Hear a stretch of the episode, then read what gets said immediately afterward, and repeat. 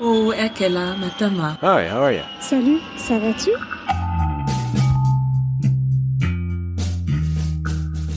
Bienvenue sur Ex-Expat, le podcast saison 2, épisode 1, la communauté.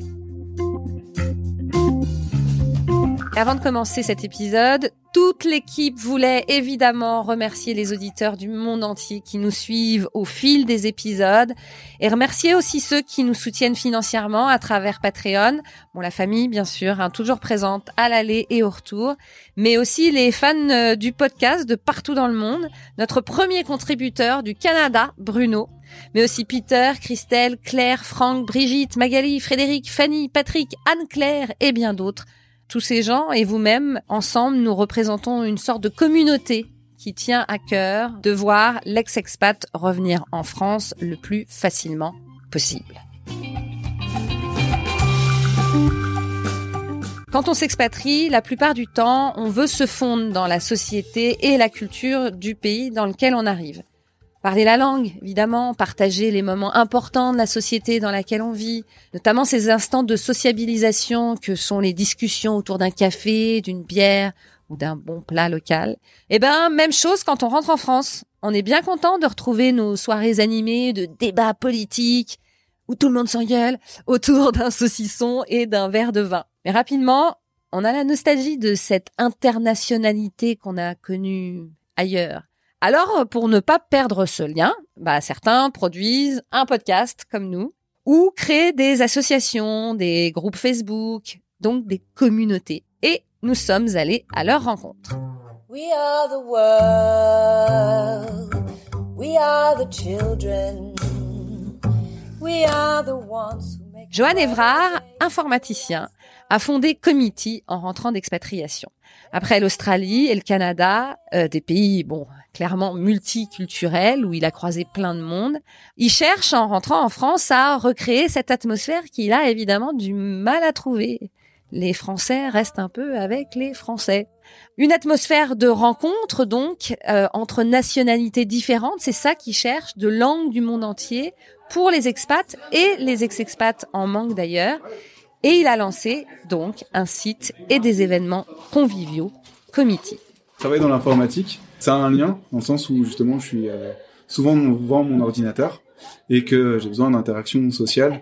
Et donc c'est aussi euh, de là qu'est venu le projet de pouvoir euh, rencontrer des personnes, échanger, on va dire humainement plus qu'avec mon ordinateur. voilà.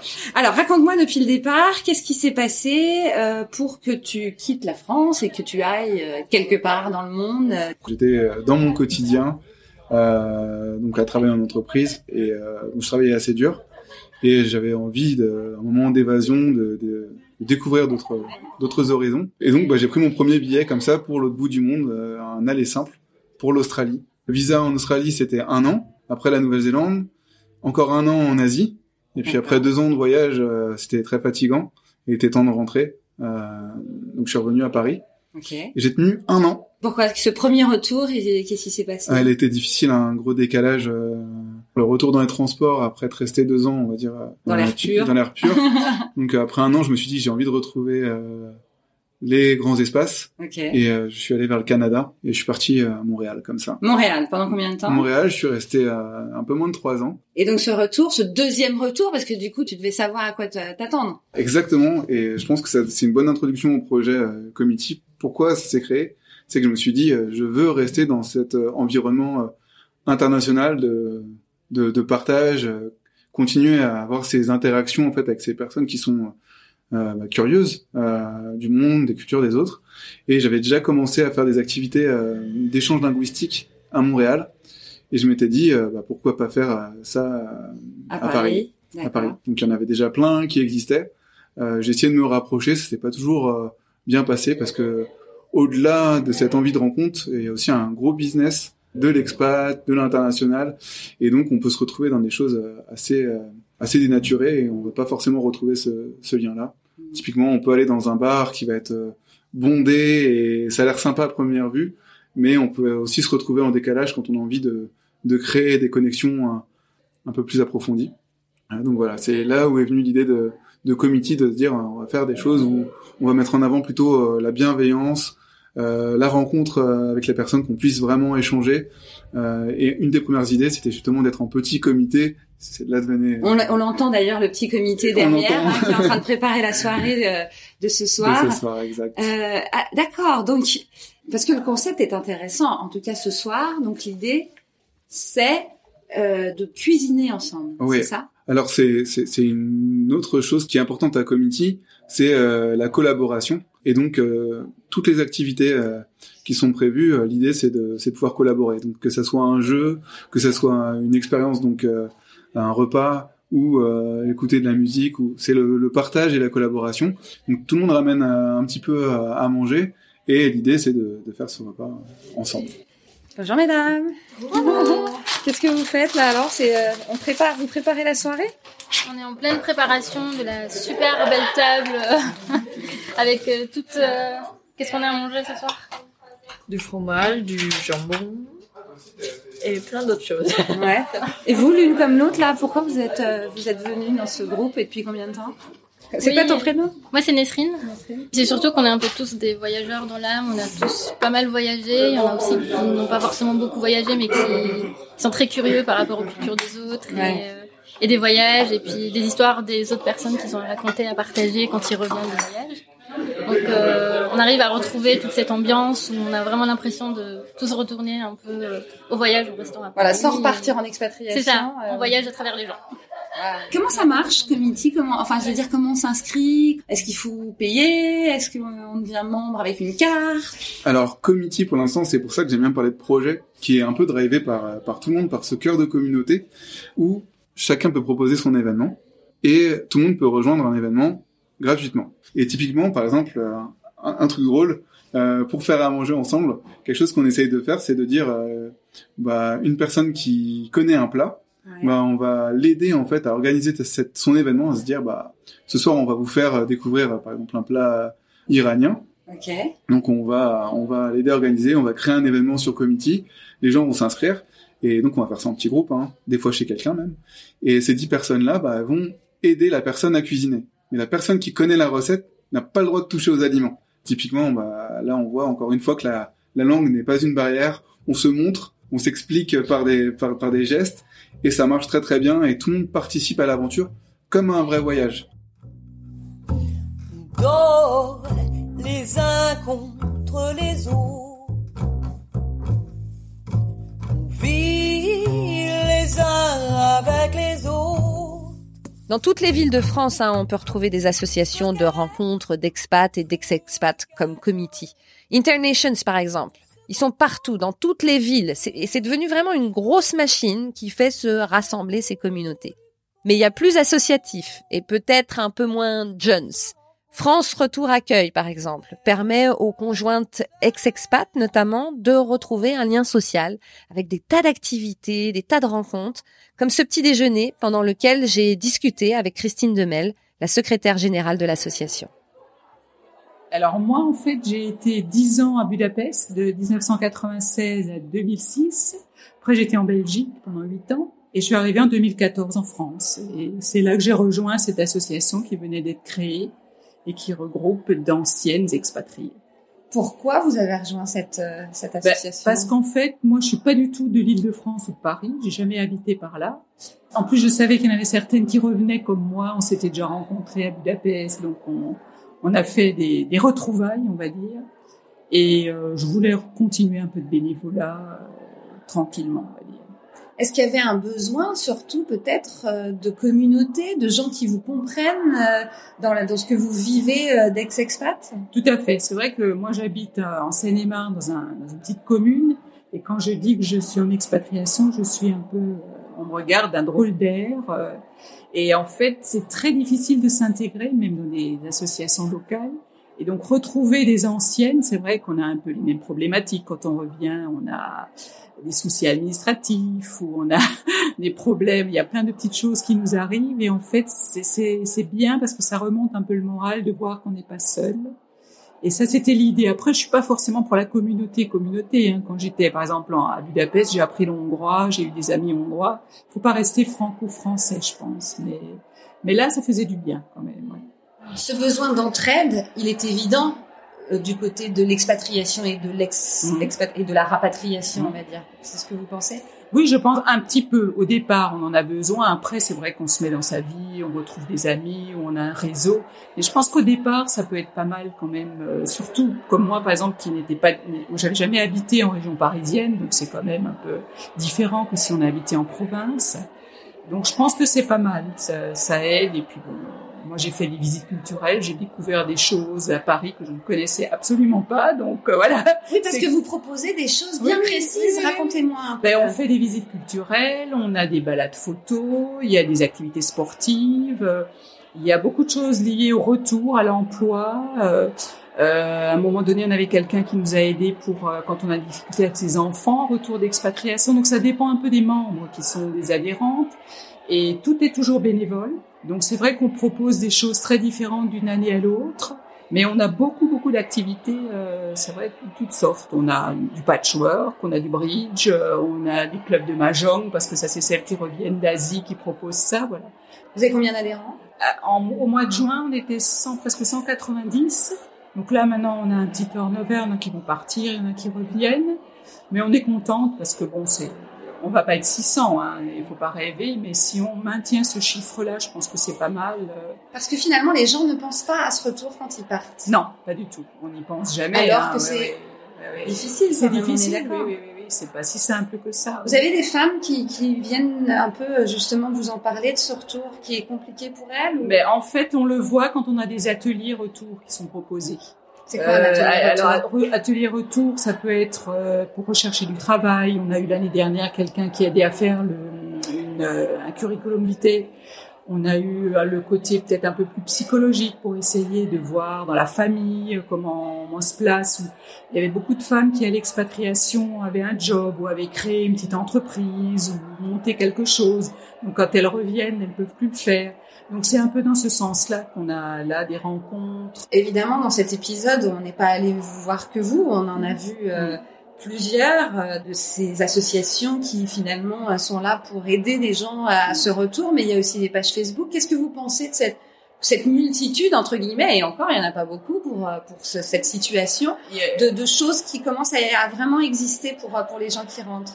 Mais j'ai l'impression que ça sert, parce que moi je suis dans plusieurs groupes aussi comme ça, et quand on voit le nombre de personnes qui sont dans ces groupes et les questions qui sont posées, il y a quand même beaucoup de problématiques. Il y a des personnes, c'est vrai, qui sont peut-être un peu en détresse ou en souffrance, pour qui c'est pas du tout facile le retour. hein. Donc je pense qu'il y a un besoin effectivement, et, on le voit. Justement, nous on avait créé le groupe euh, France Retour Accueil, mais on pensait que ce serait plus pour nos adhérentes, et en fait on l'avait ouvert quand même. Et on a énormément de gens qui veulent adhérer à ce groupe justement pour voir comment ça se passe, pour voir ce qu'on propose. euh, Et moi, je m'occupe de, de l'animation de tout ce qui est Facebook. Donc, j'essaie de chercher des informations, de communiquer. De, je ne parle pas que de France Retour Accueil. Je parle de Expat Communication. Je parle du petitjournal.com. Enfin, Vous parlez d'Ex-Expat, le de podcast. Expat le podcast. Je parle de, de différents groupes que je connais euh, dans, en province parce qu'on a aussi beaucoup de demandes sur la province. Donc là, c'est vrai qu'on envoie vers les AVF qui n'ont peut-être pas forcément le même profil que ce que nous, on peut proposer. Donc il y a beaucoup de travail. Mais au bout du compte, on se rend compte qu'on n'est pas tout seul monde. Et puis, il y a des tonnes de pages Facebook qui font vraiment le lien entre expat et ex-expat. Des pages dans lesquelles on peut poser toutes les questions qui nous tracassent. Par exemple, euh, les pages ex-expat à Paris, expat carrière nomade, nouveaux impatriés ou encore expat parents qui compte plus de 8000 membres et qui est géré par Catherine Martel. J'ai commencé à m'expatrier il y a 25 ans en Turquie, en Roumanie, à Chypre, au Vietnam, en Autriche et actuellement j'habite à Sarajevo, donc en Bosnie-Herzégovine. C'est vrai que je me suis rendu compte que les retours n'étaient pas toujours la partie la plus fun de l'expatriation, c'est un peu une litote. Parce que notamment le dernier retour, euh, donc après après trois années à Vienne, on a trois enfants, hein, mais là on en avait plus que deux avec nous, et ça n'a pas été drôle du tout en fait, hein, ni pour l'un ni pour l'autre. Euh, je me suis quand même pas mal interrogée en voyant leurs leur, leurs difficultés. Et euh, bon, je me suis intéressée au retour en France du coup pendant euh, pendant presque un an. Et puis avant de bah, de me lancer dans un, nouveau, un nouveau projet en me recentrant sur mon, d'une part ma formation de psychologue, mon expérience d'expatriation, mon expérience de mère de famille là de trois trois grands enfants qui avaient été plus jeunes avant, et donc c'est là que j'ai lancé le projet euh, Expat Parents, dont, auquel je me consacre euh, entièrement actuellement. Mon objectif, c'était de hum, faire un site collaboratif, d'essayer de faire en sorte que les gens qui avaient des choses à partager, des choses à dire, des réflexions euh, concernant l'expatriation, euh, soient prêtes, prêtes à le partager et que, tout, que les familles puissent retrouver tout ça sur euh, sur un seul lieu au lieu d'aller euh, sur des sites disséminés. Quelle est l'importance aujourd'hui de cette communauté? C'est ça, c'est qu'on a vraiment l'impression que ces expats et ces ex-expats ont créé une communauté où il y a une réelle entraide, où il faut se parler pour arriver à comprendre comment les choses marchent. Alors, en fait, bon, moi je suis la première, euh, j'allais dire étonnée de voir l'ampleur qu'a pris, euh, qu'a pris notamment le groupe Facebook, puisque pendant plus d'un an, enfin, j'ai rajouté 500 personnes par mois et ça continue, enfin, ça grossit. Et, alors que encore une fois, moi je fais aucune pub. Enfin, j'en ai parlé euh, nulle part. C'est tout par le bouche à oreille essentiellement que ça se que ça se transmet, que ça se développe. Et donc je pense que les gens ont besoin effectivement de pouvoir échanger avec des personnes qui vivent un peu la même chose qu'eux. Et euh, là, euh, l'internet ouvre quand même une, la dimension de l'échange, voilà quelque chose de planétaire. Et c'est surtout ça, je pense, qui fait que ça marche.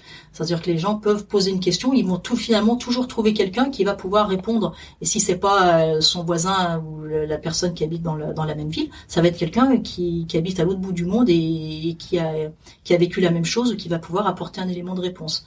Par ailleurs, moi, quelque chose que j'ai vécu en expatriation, c'est qu'il y a souvent une solidarité qui est très forte. Tout à fait. Voilà. Et donc, cette solidarité, finalement, elle peut aussi dépasser la, la ville dans laquelle on vit et elle peut se retrouver à, à, dimension planétaire, ce qui est quand même assez formidable, quoi, je trouve. Parce que sur le retour, par exemple, euh, dans cet épisode, on parle à deux associations, euh, France Retour à Accueil de la FIAF et euh, Committee, où c'est vraiment euh, presque physique là pour le coup. On a besoin de se retrouver entre nous pour se parler. Mais là, dans ces pages Facebook, on pourrait se dire c'est quand même très virtuel et, et donc se donner des conseils c'est bien, mais il n'y a pas ce, ce lien. Le virtuel n'empêche pas les émotions, n'empêche pas le contact tous les jours pratiquement, j'ai des témoignages de, de, gens qui me disent j'ai rencontré une telle via le groupe, euh, on s'est skypé, on a écrit un article ensemble pour expat parents. Voilà, ça, ça m'est arrivé il y a pas très longtemps. Il euh, y en a qui ont trouvé du boulot via le groupe. Maintenant, je dis en riant, c'est un vrai club de rencontres. Ah bah carrément. Parce que il y en a qui prennent contact en fonction des affinités. Enfin, qui, on voit bien au travers des échanges les personnes euh, qui reviennent souvent, etc. Et il y en a beaucoup qui, qui ont pris contact pour échanger, pour s'entraider. Si ça marche aussi, enfin, d'après le, les retours que j'ai, Bon, c'est vrai que je consacre un temps et, euh, ah oui. une énergie quand même considérable à ce, à ce groupe Facebook. C'est rare ça. Hein. Et c'est-à-dire, c'est pas simplement le fait que les gens publient des trucs. D'une part, en amont de ce qui est publié, moi, je fais un travail, j'effectue un travail énorme en termes de validation des publications. Mmh.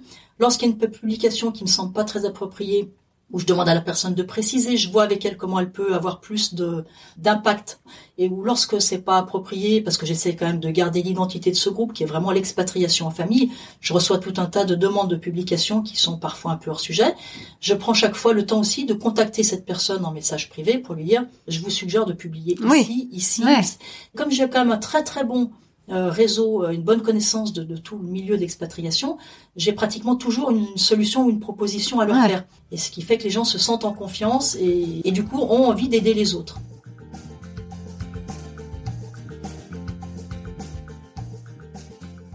Alors pourquoi ce besoin d'entraide quand on revient dans son pays, comme la France?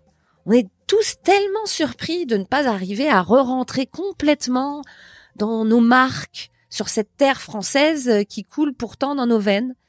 Allez, passage par la case psy, on s'allonge, on ferme les yeux et on parle avec le psychopraticien et coach interculturel Jean-Claude Dessat. J'ai organisé des cafés, tu vois, pour les nouveaux impatriés, pour le groupe. Euh, on, est, on était des groupes de 12. C'est non seulement des groupes de parole, mais tu sens que chacun a une valeur ajoutée à apporter. Donc quand quelqu'un a un problème, euh, les gens sont tout de suite là en train de dire bah tiens euh, moi j'ai vécu ça je peux te dire que tu devrais faire ci ou ça. Tu vois on peut toujours trouver quelque chose ailleurs. Seul c'est difficile. Euh, je suis moi-même euh, quelques personnes aujourd'hui qui sont revenues seules après de longues expatriations de plus de dix ans qui n'ont plus de famille ici. Et là elles se retrouvent dans des contextes euh, assez douloureux, très très difficile. Si tu n'as pas quelqu'un, si tu n'as pas un groupe, si tu n'as pas euh, un lien, un soutien, une aide sincère, une écoute, une empathie, euh, c'est très très douloureux et surtout psychologiquement. L'impression que j'ai, c'est Mm. que depuis que je suis rentrée en 2015, Mm. ça se multiplie. Mm. Comme quoi, Mm. être un ex-expat, Mm. c'est pas évident, Mm. puisque toi-même tu as te- ce groupe de nouveaux impatriés où les gens peuvent se parler. euh, Alors il y a les cafés, mais il peut y il y a la, la- la page Facebook. Absolument. Euh, Qu'est-ce qu'on cherche là euh On cherche de l'entraide, on cherche du soutien et on cherche surtout une oreille qui soit capable de nous comprendre. Parce, Parce que, que clairement, les Français voilà, s'en foutent totalement. En qu'on fait- tout à l'heure. exactement. Mais je peux pas leur en vouloir non plus. C'est-à-dire que quand t'as pas vécu l'expatriation, tu sais pas trop par quoi t'es passé. Et donc le retour, bah les gens se disent ou nos amis, notre entourage, bah, ils sont revenus euh, comme avant, euh, dans quelque chose qu'ils connaissent, ça va être facile. Euh, ça n'est pas le cas du tout. D'abord, tu as des retours qui sont forcés, donc ça peut être pour certains douloureux, qui sont subis. Euh, tu as des retours, j'en vois pas mal, de plus en plus malheureusement avec des séparations, Mm. des divorces à la clé. Et là, c'est extrêmement douloureux. Tu as donc effectivement la femme ou le conjoint qui revient seul, abandonné par le mari, qui a refait sa vie.